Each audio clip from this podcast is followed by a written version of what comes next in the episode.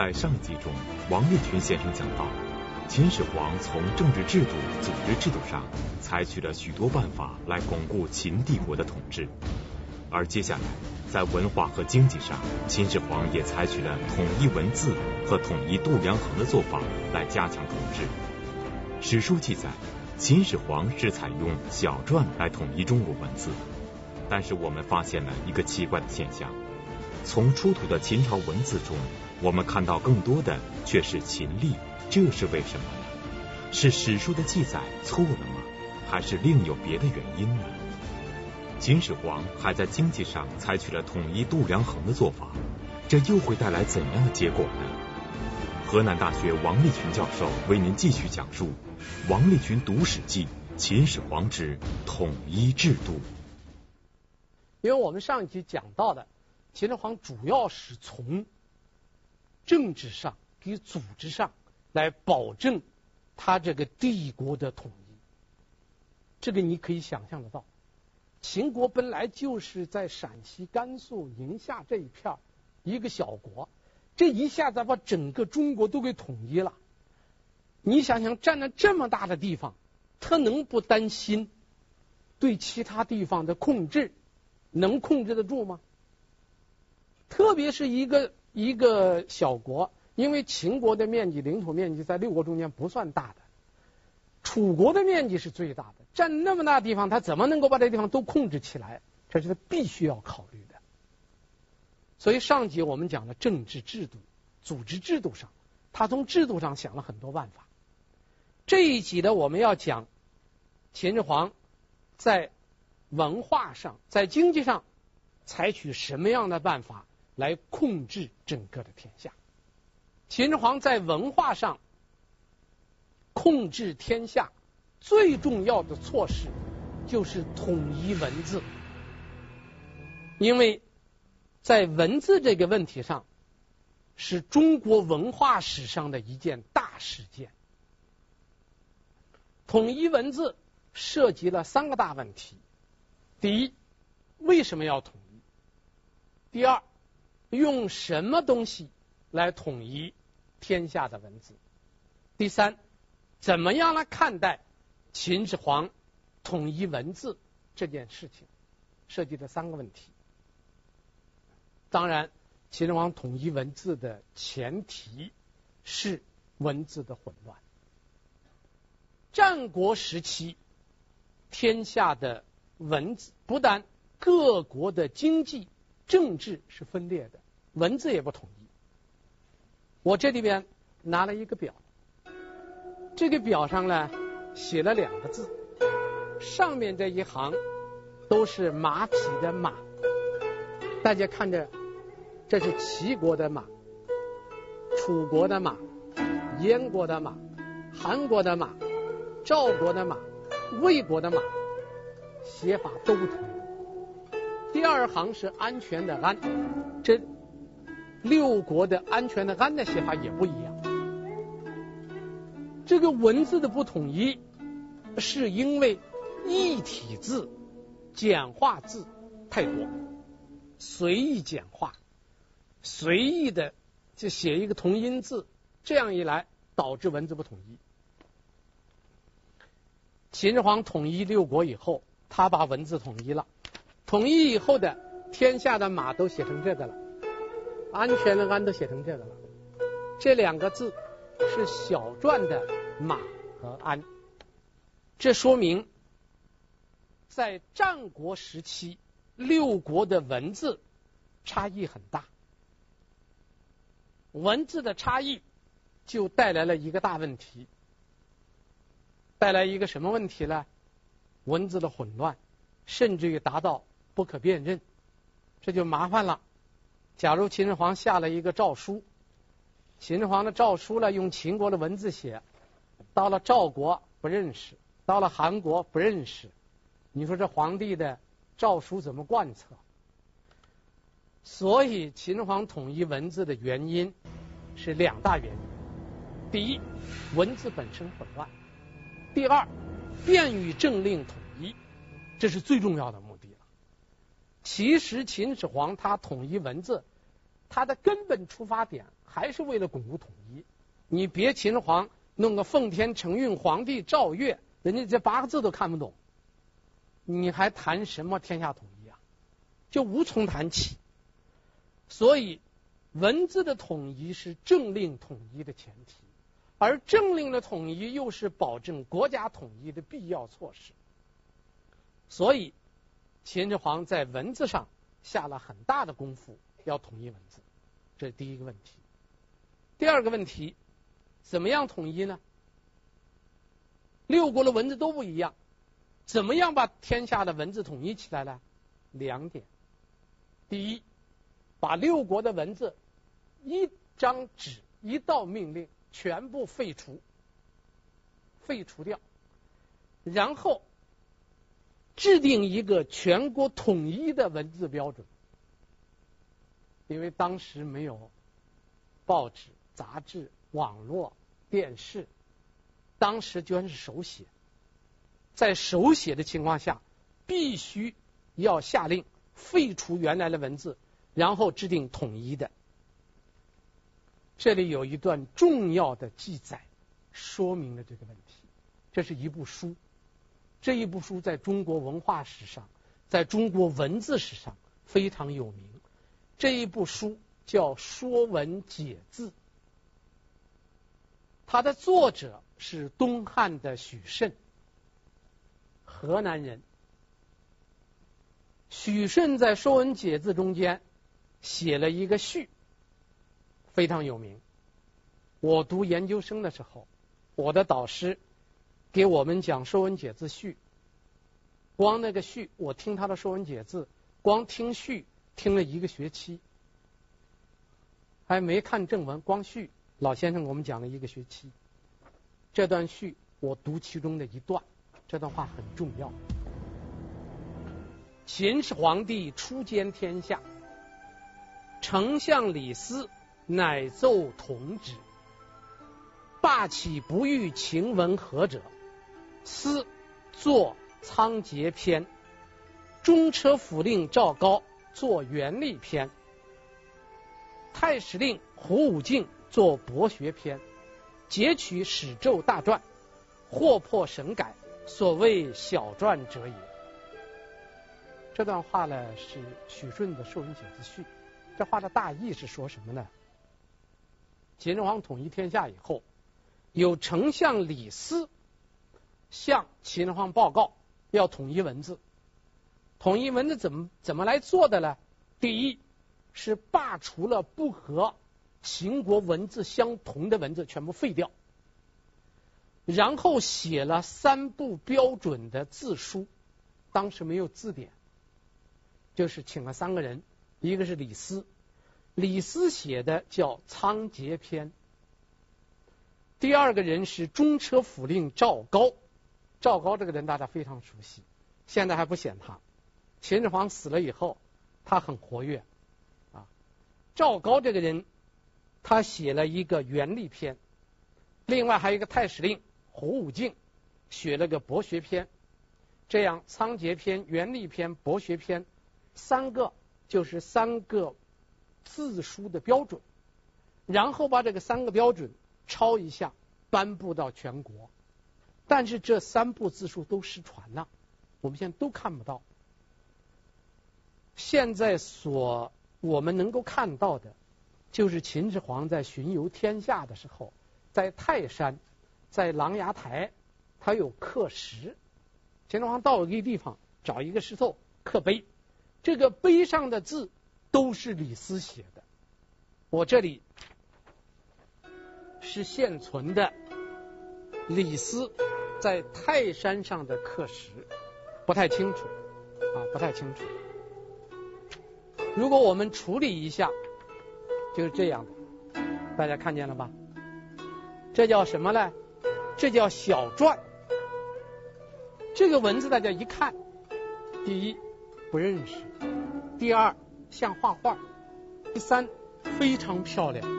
你看这字既整齐又漂亮，但是有一个缺点，不好写，不好认，不好写。我们根据许慎的《说文解字序》，现在可以断定，秦始皇是用小篆这一种书体统一的全国的文字。但是现在出现了一个和这个历史记载相反的现象，什么现象呢？现在我们从地下不出土了很多东西吗？挖出来很多秦代的简牍，木头的或者是竹子的，这东西简称为秦简。在这个秦简上，我们看到的字不是小篆，大量存在的是秦代的隶书，秦隶。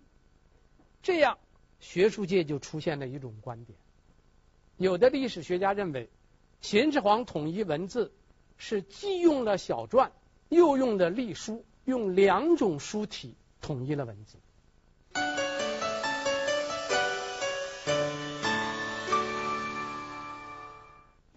在史书的记载中，秦始皇是用小篆统一了中国文字。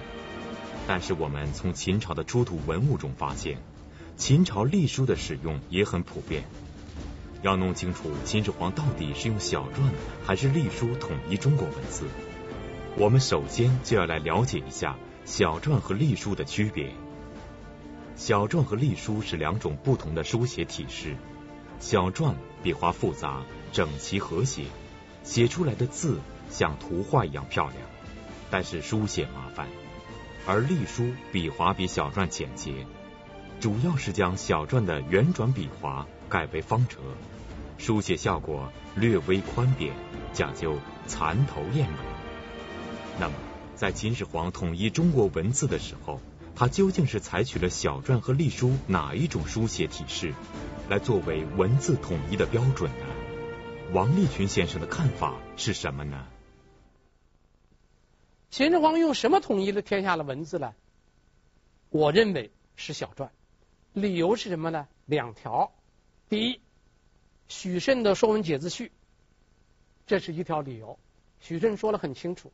第二，目前存在的秦始皇在各地刻石，秦始皇在各地的刻石。像泰山、宜山、直孚、琅琊台、碣石这些地方的刻石，全部是小篆。刻石是秦始皇公布的，由李斯撰写的最有名的这些文字，这些文字都是小篆，只能说明秦始皇是用小篆统一的。那么这就带来一个问题：既然秦始皇用小篆统一全国的文字，为什么我们现在从地下挖出来的大部分不是小篆，是秦代的隶书？这怎么解释？这就出现两种说法：一种就是目前一些历史学家主张的，说是用小篆跟隶书统一了。我的看法不是这样，我的看法是秦始皇用小篆统一中国文字的做法失败了。为什么失败的呢？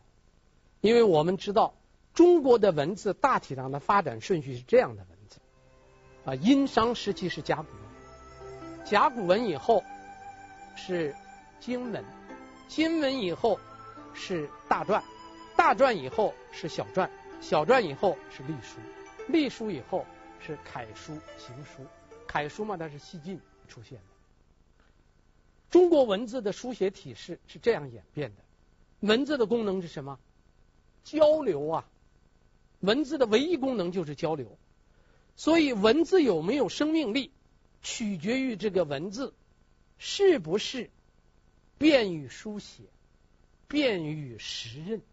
一个是便于你认识它，再一个是便于你写。只有这样的文字才具有生命力。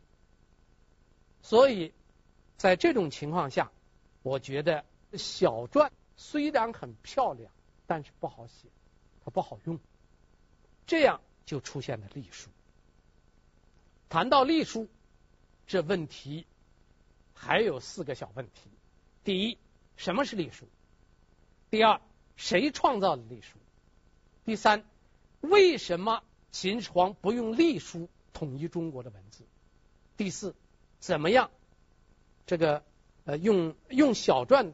统一中国文字的评价，这四点我们要简单说一下，因为这都涉及到秦始皇统一文字的问题。我们先说什么叫隶书？什么叫隶书？现在有两种说法。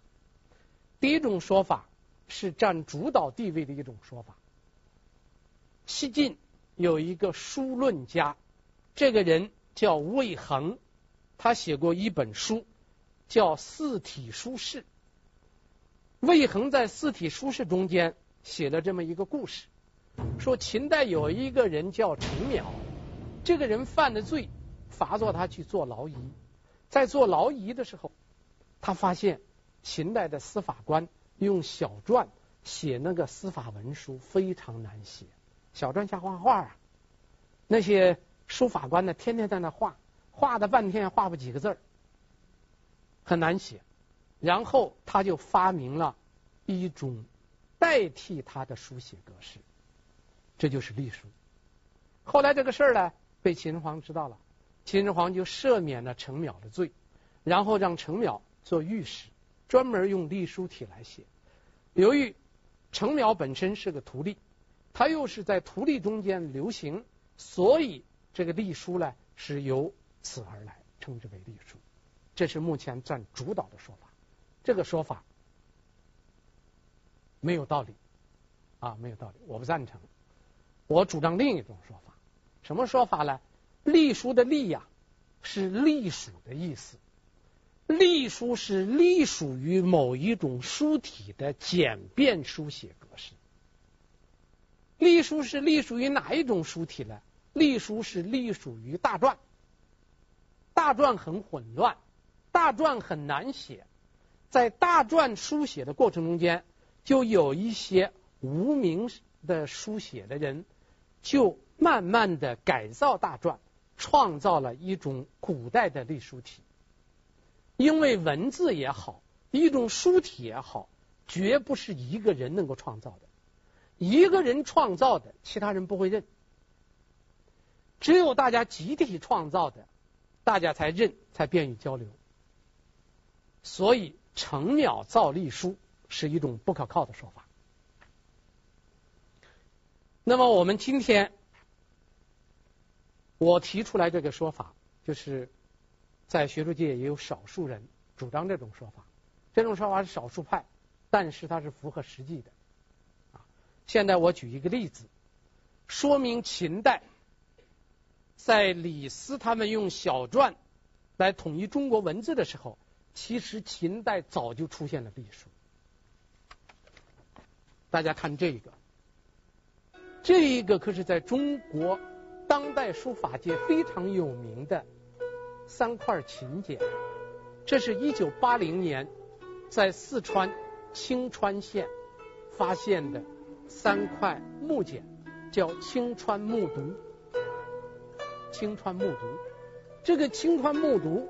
是秦武王二年，也就是公元前三零九年书写的那个有关田地管理的一个文告。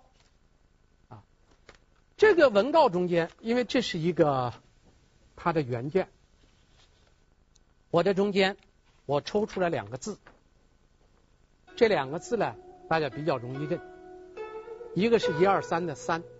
一个是耳切的耳，这两个字是从这个青川木牍中间抽出两个字，这两个字呢一看，它和我们今天的隶书非常接近，这就说明在秦武王时期，秦国已经出现了青川木牍这样的隶书体，说明秦隶早就存在。秦始皇统一中国文字的做法本身是对的，但是秦始皇犯了一个错误，他没有用那个最简便、最好写的秦隶去统一六国的文字，他用什么去统一了？用那个最华美、最漂亮的小篆去统一了。小篆很漂亮，但是不实用。隶书了没有小篆好看。但是隶书了实用，所以秦始皇依靠他的政令啊推行小篆的结果，导致小篆实际上没有被老百姓接受。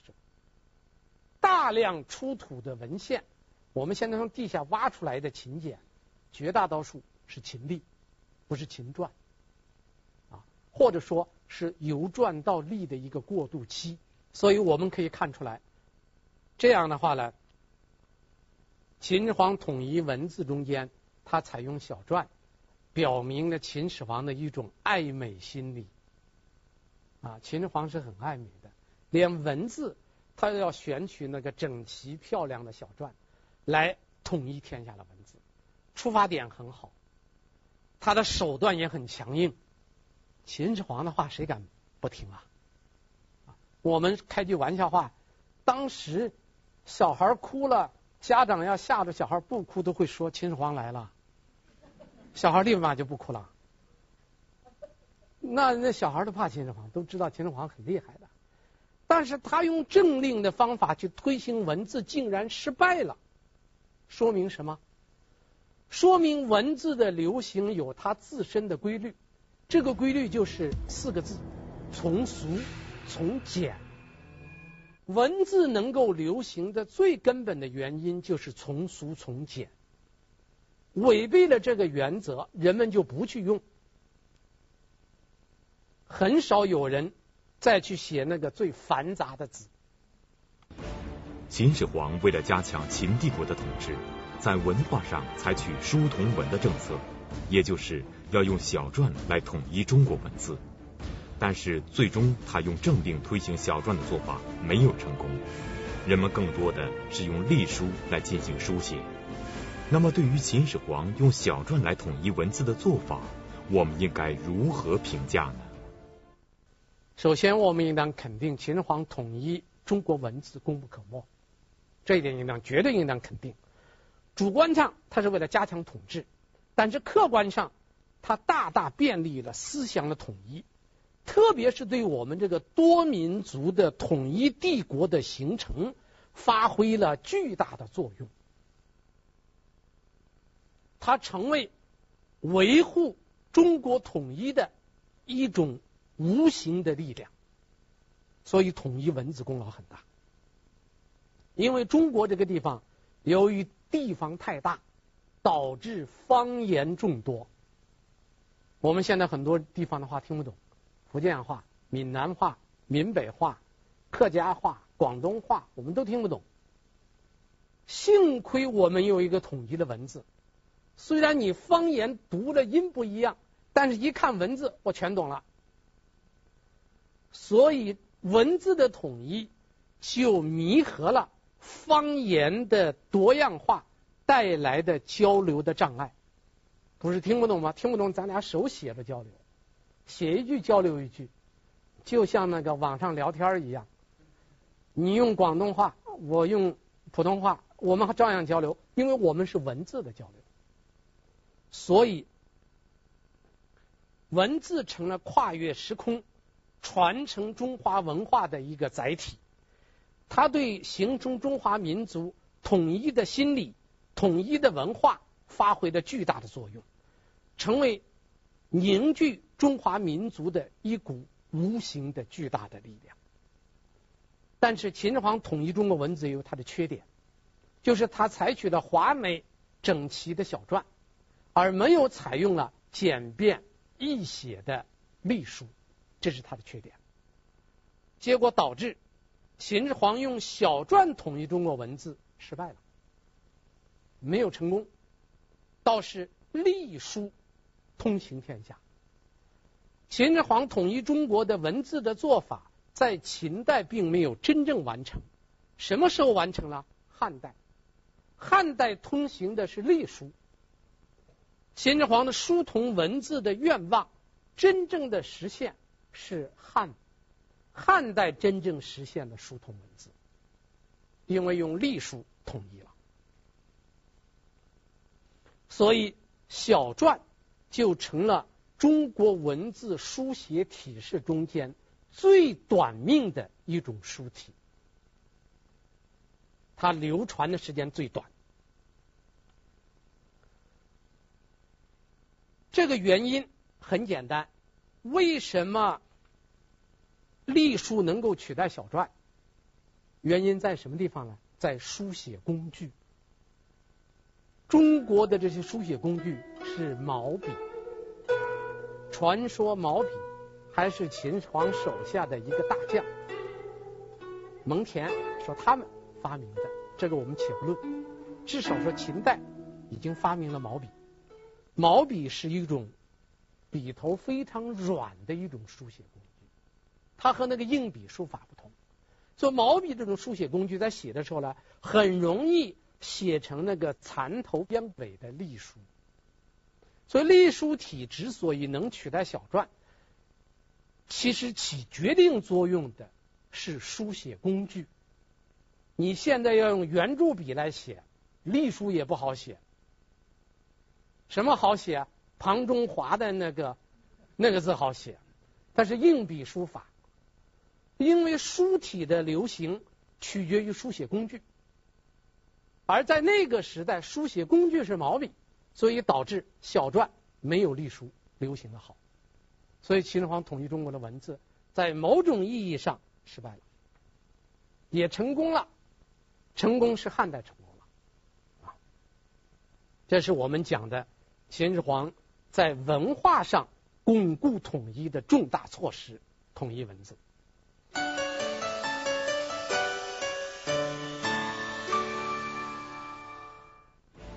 秦始皇为了巩固自己的统治，在文化上采取了一项重大措施，这就是统一文字。那么接下来在经济上，秦始皇又会采取什么办法来加强统治呢？那么在经济上，秦始皇还采用什么办法巩固统一呢？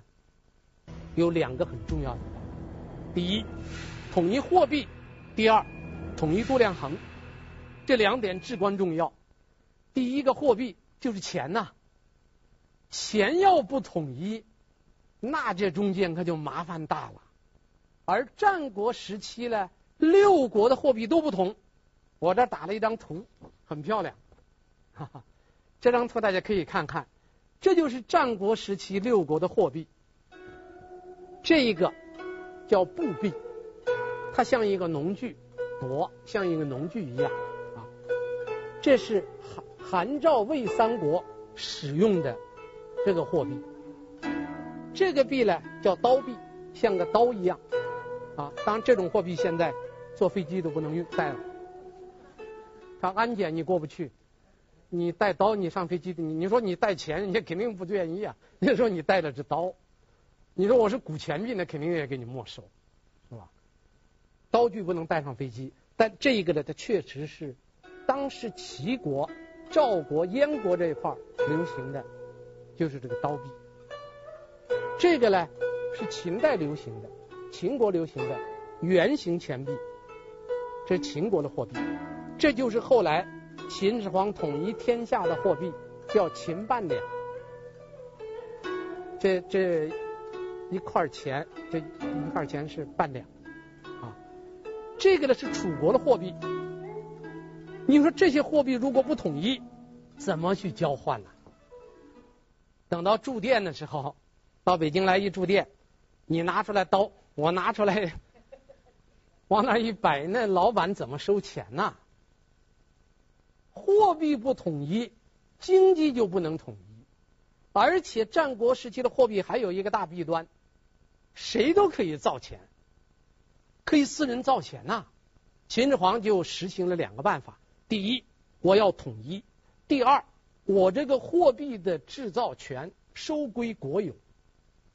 这一条很关键，它是国家巩固统一的很重要的一个措施。为什么汉代汉景帝出现吴楚七国叛乱呢？吴楚七国叛乱的时候是吴王刘濞，他自己可以造钱，他可以开铜山造钱，他当然他就富了，有钱呢，他就可以买兵器。可以招兵买马，就可以造反了。秦始皇统一货币了，首先是只允许国家发行货币，不允许私人发行，这是一条。再一个，把全国的货币统一成上币和下币两种，上币是黄金，下币就是秦半两这个钱。这样一来，全国的货币都统一了，秦始皇就掌握了国家的经济命脉。这个是当皇帝必不可少的。你尽管你称了皇帝，你说你多么伟大，钱不在你手里边，你这个皇帝不好当的。所以皇帝首先除了政治上统一、文字上统一，还得把钱管起来。所以秦始皇这一招也很灵啊，把钱袋子给管起来了。我们说秦始皇统一文字不太成功，就是他的小篆没有流行开。但是秦始皇统一货币非常成功，为什么呢？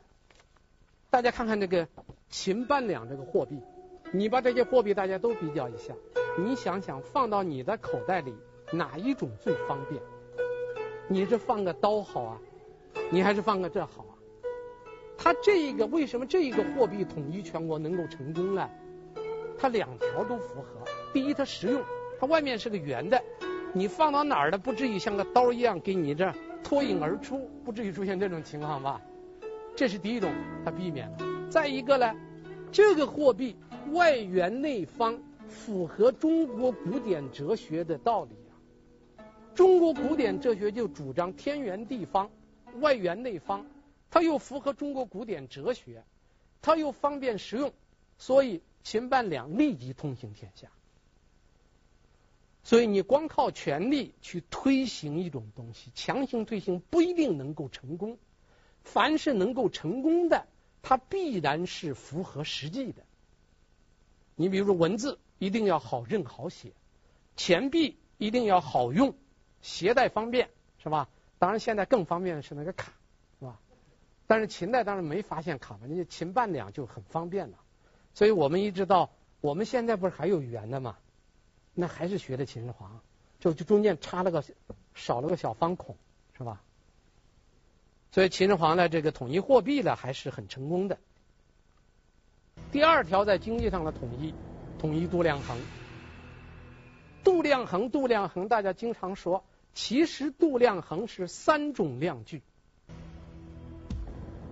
度量长短，量量容器。衡量重量，度量衡是三种量具。战国时期，不但各国独立，货币不统一，度量衡也不统一。我举一个例子，我们就说尺子来说吧。目前传世的战国的铜尺，一共传到今天的出土的有四把尺子。这四把尺子多长呢？我报一下它的长度，二十二点三厘米，二十二点五厘米，二十二点七厘米，二十三点一厘米。流传到今天的战国的铜尺四把，这四把尺子最长的二十三点一厘米，这一尺二十三点一，最短的一尺二十二点三。差多少？如果这尺子要不统一的话，你买东西亏不亏啊？你想想，我去买东西的时候，我拿那个长的去量；我卖东西的时候，我拿那个短的去量。我在店里同时备两把尺子，那不把消费者坑害了吗？所以。战国时期这个度，战国时期的度不统一啊，就一个流传到今天的四把铜尺的长度都不一样，一个统一的帝国能允许吗？再说量具，量具名称不一样，大小不一样，各国的是乱七八糟。最后我们说一说衡。就是说，他那个称重量的，那也是七国各有各的秤，都不一样，这就没有办法。